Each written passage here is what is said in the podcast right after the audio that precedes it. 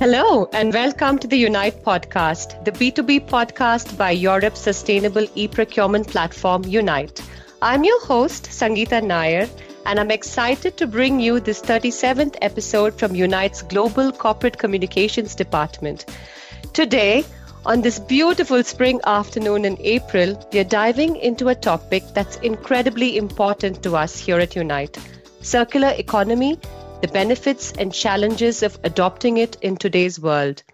It's a fascinating and evolving concept, and we've got a fantastic panel of experts here to share their insights and perspectives. So sit back, relax, and get ready to join us as we explore the ins and outs of the circular economy. Our guests today are Dr. Nadine Leder and Eva Winkler. Nadine Leder is a lecturer in logistics and operations management at Cardiff Business School. Her research expertise is in circular economy and circular business models. She has gained practical knowledge by working in the logistics department of a company in Shanghai. Furthermore, she is a reviewer for a range of academic journals such as Supply Chain Management, an international journal, and Resources Conservation and Recycling Journal. Eva Winkler drives the sustainability initiatives for the Unite platform. She has been interested in sustainability and quality management topics since 2007. As the sustainability product manager at Unite, Eva continuously strives to improve the transparency and comparability of sustainability data of products and suppliers. So let's get started. If I may begin with you, Nadine, what is circular economy from your perspective, and where does such a regenerative model fit into our current economic systems?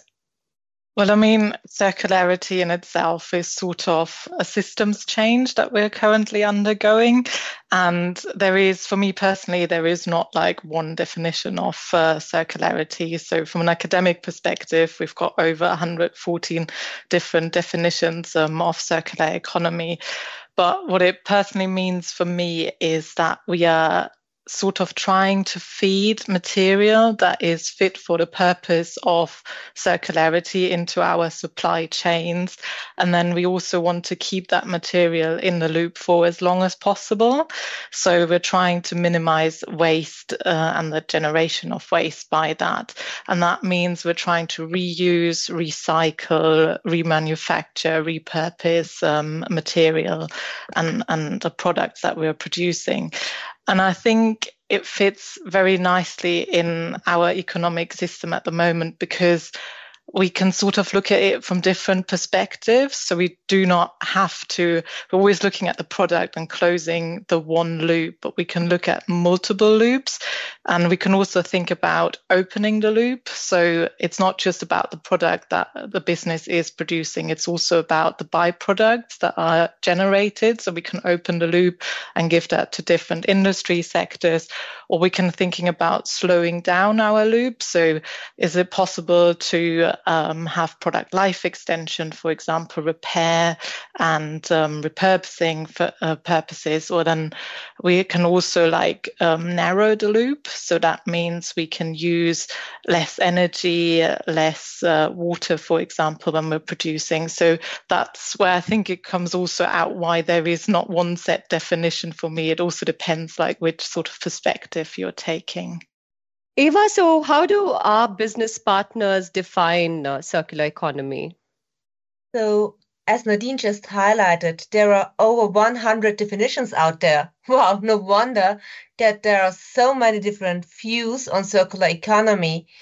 So, when I'm talking to buy side and sell side customers of our platform, many hear circular and think of recycling, which is far away from closing the loops.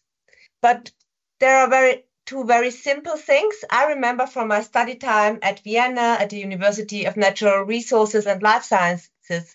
First, always having the product's life cycle in mind, really from cradle to cradle, and not, not only from cradle to gate.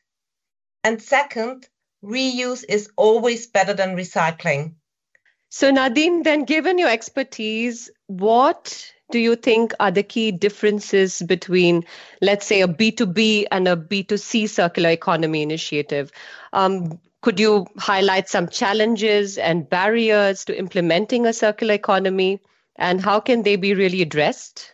Yeah, sure. I mean, in a B2B or B2C environment, you've got like completely different sort of end consumers. You've got on the one hand side um, the the end consumers like us, basically, the, the, the three of us, or in, in a business environment, you've got obviously um, the business. And there is, um, particularly with um, the end consumers, with us, it's that sort of behavior change that you need to enforce in, in, in some ways. Are we always happy to, to bring our bottles back um, when we have to pay the deposit, or even like when we when we go in a restaurant, do we really want to know if they if they have got any circular approach behind it? So so that's I think um, a challenge in itself with the with the different uh, sectors. While it's in a B two B environment, there is sort of that nudge often from governmental bodies and institutions that sort of bring out laws and legislation there. Um, in terms of the key challenges that I personally see is like reliability, quality, and scalability that you have got with uh, material that is circling in in the different loops. So particularly with um, quality, you need to think about what sort of quality is the material that you are getting and that's particularly important when you think about industries such as the the um, healthcare industry or the food sector where you have to work after specific standards. And then also the scalability. Do you get enough material back to be able to keep your production alive and then um, one of the other challenges I think are there is the infrastructure, and that's particularly when we are thinking about small and medium sized enterprises um, or entrepreneurs. They do often not know what material they can use for circular purposes, but they if they know they might have got difficulties and, and in, in implementing it, they don't have the financial incentives there and, and the support to to collect the material or to deliver their material. So those are um, challenges that I see. I think solutions is really like knowing the product and knowing the material and collaborating, and particularly collaborating with um, waste service providers or logistics service providers, they do have that infrastructure to collect the material or to distribute the material that you've got um, on site. And then it's um, a lot engaging with end consumers. But I think because we're also now in the in the era of um, artificial intelligence and AI and all of that. So I think these material passports that we're discussing now that are linked to blockchains, they might help a lot in terms of tracking down where the material has gone to and what history the material has. So those are sort of solution approaches that I see for um, the B2B market in particular. Yeah, knowledge sharing seems interesting, doesn't it? Nadine has a very fascinating perspective about knowledge sharing and engaging with end consumers. So, do you suggest um, something similar? Do you share a similar opinion about engaging with B2B end users, Eva? Um, I was just thinking that B2B end users must be engaged in a different way than B2C end users, because even so, they are personally very much engaged in sustainability. They have their constraints in their uh, position. Buyers, for example, they need incentives for procuring more expensive but long lasting products and concluding service agreements uh, rather than buying just uh, the cheapest product.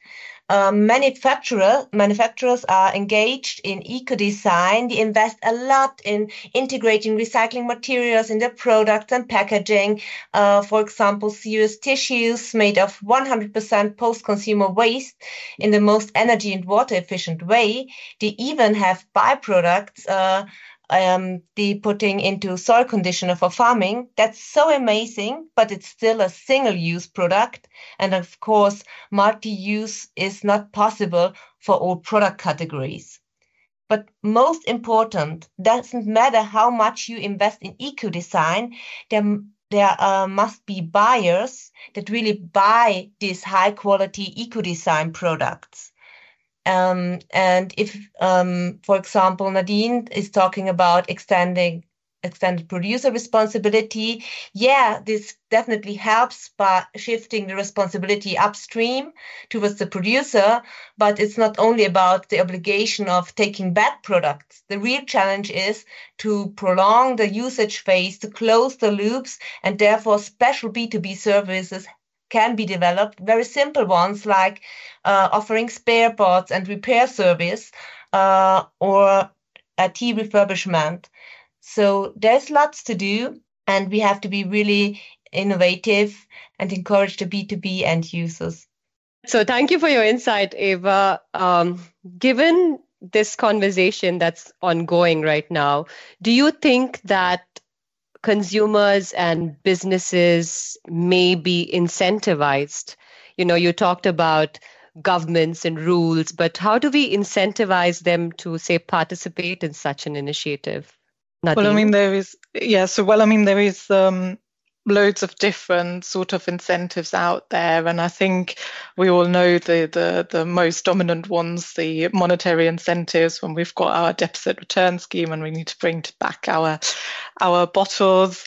Um, here in the UK, we're just about to implement that. I know uh, Germany and other other countries in the world have already got that um, system, and, and we're familiar with it. But then there is um, also um, additional fines and charges that are out there that sort of um, I don't want to say pressurize, but sort of nudge organizations in terms of like uh, not putting their material into into landfill, their landfill charges for it. But I think another way is uh, positive reinforcement, and I think we underestimate that a little bit at the moment. Of just seeing it um, when you go to cafes nowadays, they've always got that. Uh, some of them have got the sign saying um, "reusable cups welcome," or you can get um, a little discount when you bring your your reusable cups. So I think that's something that we we shouldn't underestimate, like rewarding the businesses or the people that are already sort of um, applying circular practices.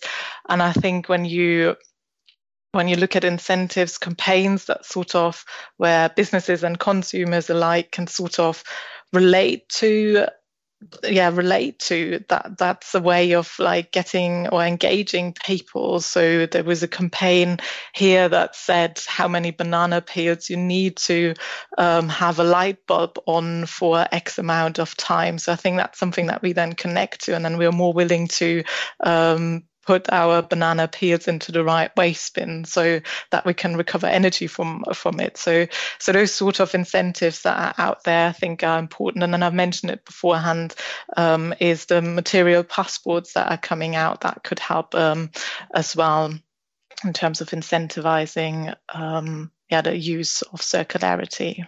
So, Eva, what role do you think um, consumers and businesses play in transitioning then to a circular economy?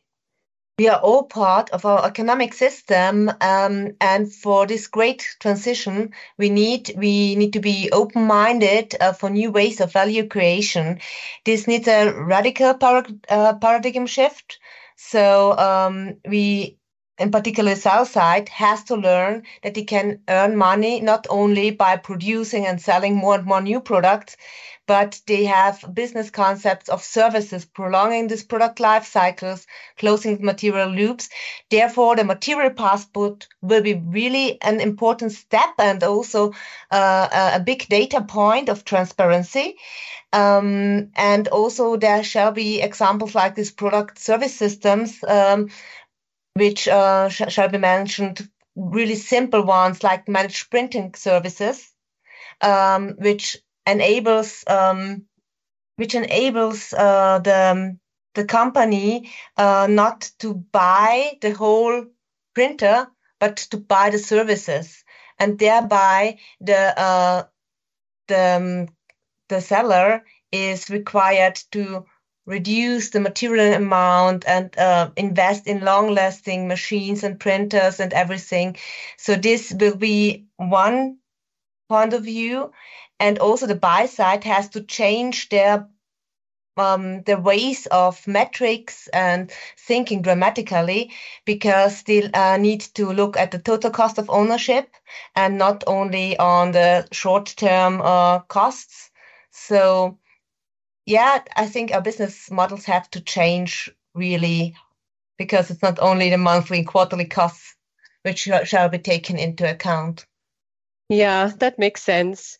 But um, just sticking with this a little bit, uh, Nadine, um, how do we encourage then suppliers? Um, I know we have all of these rules, laws, and incentives in place, but is there something more that can be done that's universal given that there are so many definitions you know to circular economy how do you think you can do that well, I mean, it's it's one of the one of the challenges that circular economy uh, is sort of facing, and I think Eva, you've you've you've mentioned it really really good. It's that paradigm shift that we that we need, and we can't really force any any suppliers in in, in going circular. That is um, that is the issue, and we had that a lot as well in in small scale research projects where we where we have managed to implement circular practices with the manufacturers or with the um, with the tourism um, accommodations and, and tourism providers, but then they say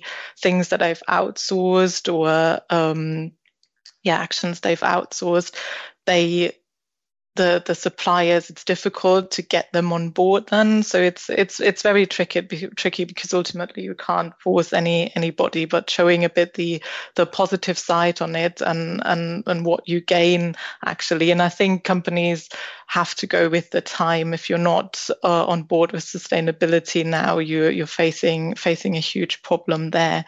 And i think from because when you're dealing with suppliers, you're looking more at the procurement perspective there. So I think you need to do that change from the traditional procurement way of a more collaborative mindset because that is what circularity um, is about. And um, there is a lot of frameworks out there that help sort of how you can procure in a circular way if you are touching up on the waste hierarchy in terms of like we're reducing, we're reusing, we're recycling. But there's also one out um, very detailed actually from the Ellen MacArthur Foundation where you where you go into uh, what needs do we have so knowing the product and mm. we need mm. to tender, we need to go to the market um, and then the contract management. But it is one of the challenges, and I think that's the behavior change and the whole change that Eva has mentioned beforehand that we sort of need to get going. I totally agree. The competition for green markets is growing, and buyers want to report also on the green spend and everything. Um, so we need common key metrics for circular economy first but if we are looking on a positive perspective, what can we do? It's all about partnerships. It's connecting the buy side and the sell side on these uh, topics so that the sellers really invest in these long-term relationships by adding services, consultancies. Do you really have this demand on this product? Can we all in for example, repair your products? Uh, can we substitute your um, um, office furniture by adding some aspects, uh, by combining products, by uh, repairing them, making them more, yeah, in totally, really this this consultancy aspects.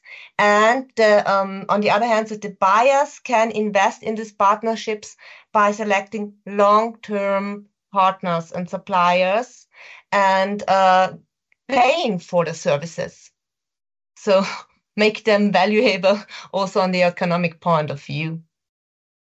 So Nadine, uh, just so knowledge sharing seems to be a big, big part of this, right? And does it mean then that there are already uh, are there um, I don't know, agencies in place, or is there like a repository where you could go and you could get all of this knowledge sharing? Is there something that you would recommend, like where?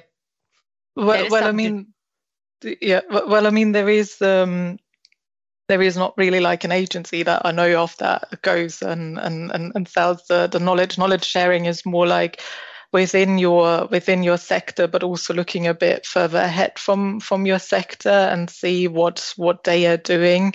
Um, there is a lot of platforms out there, for example, that um, where you can uh, look up your your waste or your resource that you've got and then you know where who needs which resource so you can you can open up the loop for me most valuable um, source of knowledge is the exchange with um, practical partners, business partners, uh, who are telling from from their experiences what we can do, how we can start, how we can close the loops, um, and make it possible. What, what seems impossible sometimes.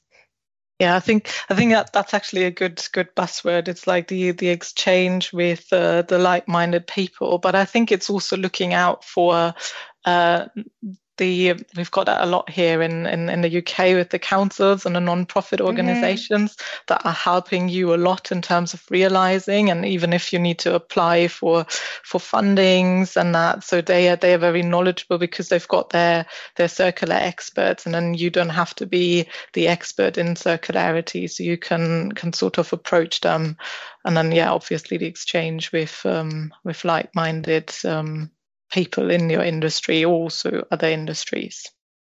Oh, time flies, doesn't it? Uh, well, we are coming to the very end of this very insightful session. And I have one last question for the pair of you since you're passionate about the topic, and I'm sure it would interest our listeners to know. Could you tell us what you're putting your heart and time into these days? Maybe Nadine, you could go first. Uh, yeah, sure. So, I mean, there's sort of three um, main projects I'm putting my, my heart and mind in into. One has just finished. So one was um, a bigger uh, EU project that looked at the tourism and, and leisure sector at the coastal area of uh, England, France, Netherlands, and Belgium, and we've helped um, little SMEs and and uh, entrepreneurs to apply circular practices and we're now that knowledge that we've gained we would like to give it further to to other um, organizations in the tourism and, and, leisure sector. The other project that we've started now is very linked to the uh, public value ethos that Cardiff Business School has got. So what we want to do is we only want to we not only want to create like economic value, we also want to the public value ethos uh, includes the social aspect as well, and we're looking at um, supply at food supply chains because at the moment a third of the food that is created and, and flows through the supply chain is lost. And I've just read an article today that 80 million um, items are food items are discarded every week in in the UK by us end consumers. So I think so applying sad. it is it's I was I was pretty pretty shocked. So I think having that uh, putting an emphasis there and, and looking into the food supply chain and how we can also educate the society, give something back. Um, and then the, the last project is because um, I'm working with the university, so the students are very, very, uh, it's very centered, and um, I want to equip the, the students with the knowledge about circular economy and about sustainability because they are going out in a year or two and they are the ones that are leading then the, the, the companies and the organizations. And it's it's really nice to teach them the, the, the theoretical background, but it's also good to engage with uh, companies and we've got to make a space where they can like physically see how you can live circular economy and that's a that's a great thing. So those are the three things that are very, very close to my heart at the moment. So, having heard you speak, I think your students are definitely in good hands, Nadine. yeah. and and Eva, what about you? What are your plans?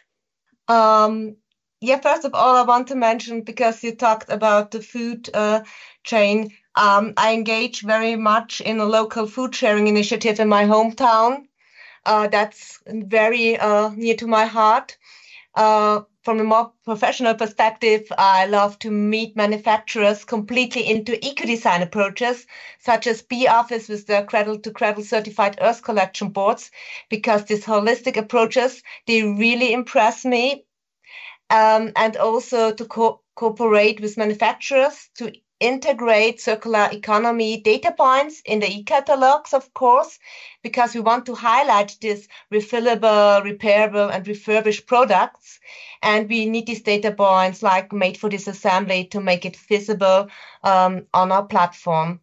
And what I like very much um, is to cooperate uh, with uh, suppliers and connect them to buyers um, in the business shops with very innovative suppliers like BBNet, closing the loops with refurbished IT. And at the same time, as you mentioned before, Nadine, they are supporting local economy and adding a social value, uh, which is really of great importance um, because um, of regional uh, resilience in, uh, in a time of crisis.